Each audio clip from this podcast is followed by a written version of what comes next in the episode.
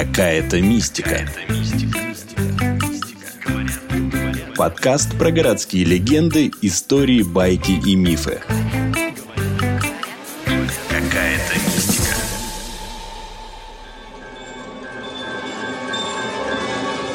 Ко мне, упыри! Ко мне, вурдалаки!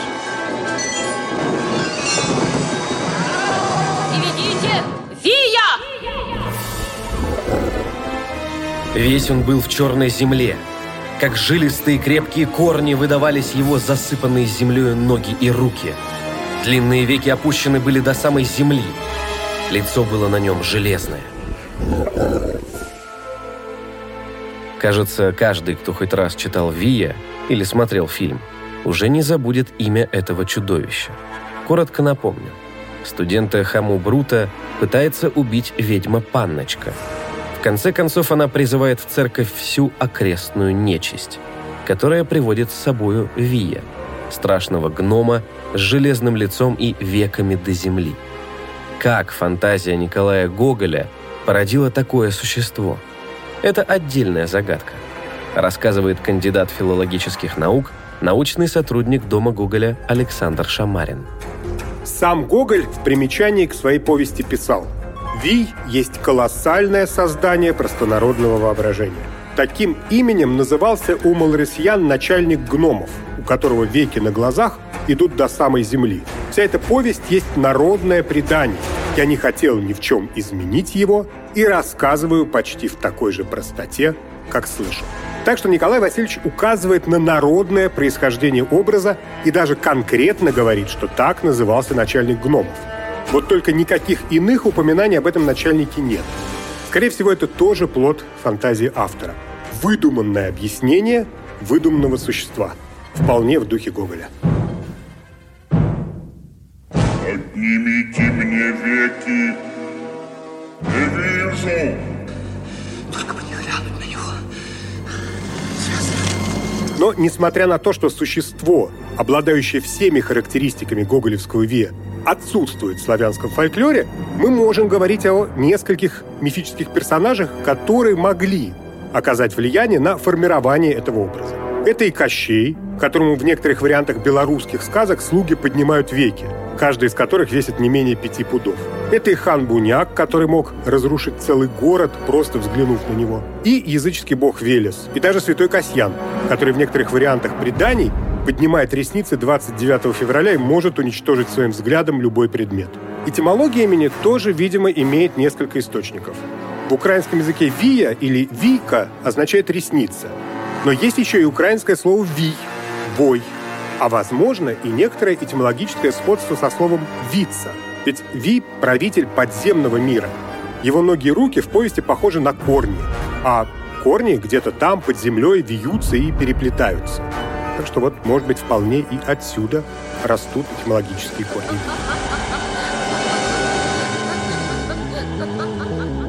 Можно встретить предположение, что Гоголь слышал голоса из загробного мира, которые подсказали ему образы устрашающей нечисти. Но этому нет ни прямых, ни даже косвенных свидетельств. Гоголь, довольно открыто обсуждавший с друзьями и свое самочувствие, и даже свое пищеварение, никогда ни о каких голосах не говорил. К тому же ему не нужны были голоса, рассказывающие об ужасах загробного мира. Об этом ему могла рассказать Библия и могли рассказать народные предания. Более того, в издании 1835 года присутствовало подробное описание чудовищ. Да, это вот в издании ВИА. Выше всех возвышалось странное существо в виде правильной пирамиды, покрытое слизью. Вместо ног у него было внизу с одной стороны половина челюсти, с другой – другая. Вверху, на самой верхушке этой пирамиды, высовывался беспрестанно длинный язык и беспрерывно ломался на все стороны. На противоположном крылосе уселась белая, широкая, с какими-то отвисшими до полубелыми мешками вместо ног. Вместо рук, ушей, глаз висели такие же белые мешки.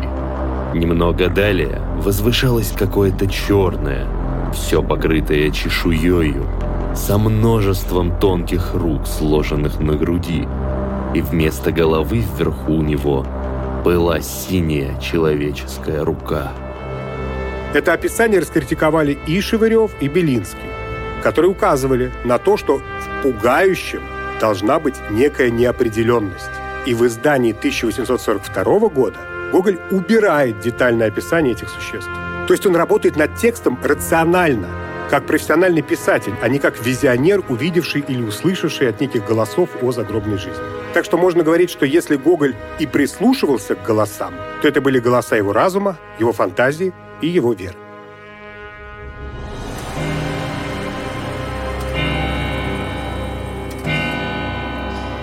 В ночь с 11 на 12 февраля 1852 года ровно в три часа Гоголь разбудил слугу Семена, велел ему открыть печные задвижки и принести из шкафа портфель. Вынув из него какие-то бумаги, Гоголь положил их в камин и сжег. На утро он рассказал графу Толстому «Вообразите, как силен злой дух. Я хотел сжечь бумаги, давно уже на то определенные, а сжег главы мертвых душ, которые хотел оставить друзьям на память после моей смерти. Заметьте, именно главы. Нет никаких доказательств того, что второй том «Мертвых душ» был когда-либо закончен, и что у Гоголя существовал его беловой вариант. Спустя 10 дней Гоголя не стало. Мертвые души сравнивали с божественной комедией. Если первая книга «Ад», то вторая должна была стать чистилищем, а третья – раем. Вот только нельзя утверждать, что Гоголь сжег второй том. Судя по всему, мы можем говорить лишь о вариантах нескольких глав, которые, к тому же, постоянно переписывались Гоголем. Более того, не существует даже доказательств, что, говоря о бумагах, Гоголь имел в виду именно мертвые души. Многие исследователи не доверяют здесь Толстому. Некоторые из них полагают, что, предчувствуя свою смерть, а такие мысли у писателя были, он мог уничтожить часть личных писем. Все, кто слушал второй том в чтении Гоголя, говорят, что речь там шла исключительно о начальных главах. Именно тех главах, которые, как мы знаем, сохранились по черновикам. Так что, возможно, были сожжены некоторые черновики или даже беловые варианты нескольких глав, но полного произведения второго тома «Мертвых душ» никогда не существовало. Непонятно, что же имел в виду Гоголь, говоря про то, как силен злой дух. Похоже, он сжигал рукописи после продолжительной молитвы. В его действиях не было ничего, что напоминало бы иступление. Тут есть одна очень интересная деталь. Семен упоминает, что Гоголь дал ему стопку перевязанных бумаг. Перевязывал Николай Васильевич обычно законченные произведения, а «Мертвые души», как мы уже выяснили, закончены не были. Так что мне кажется наиболее вероятным, что в ту ночь была сожжена рукопись «Размышления о божественной литургии», произведение, которое Гоголь действительно писал в последние месяцы перед смертью, и беловая рукопись которого до сих пор не найдена.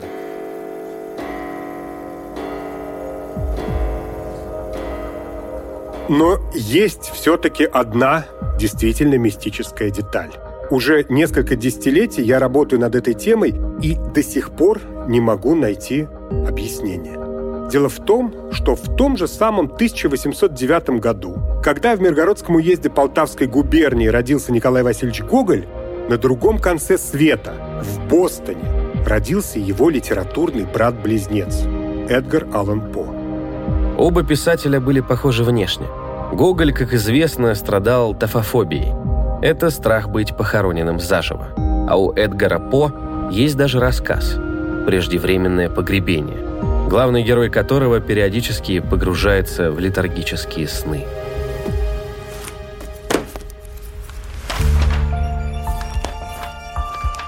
Грань, отделяющая жизнь от смерти, в лучшем случае обманчива и неопределенна.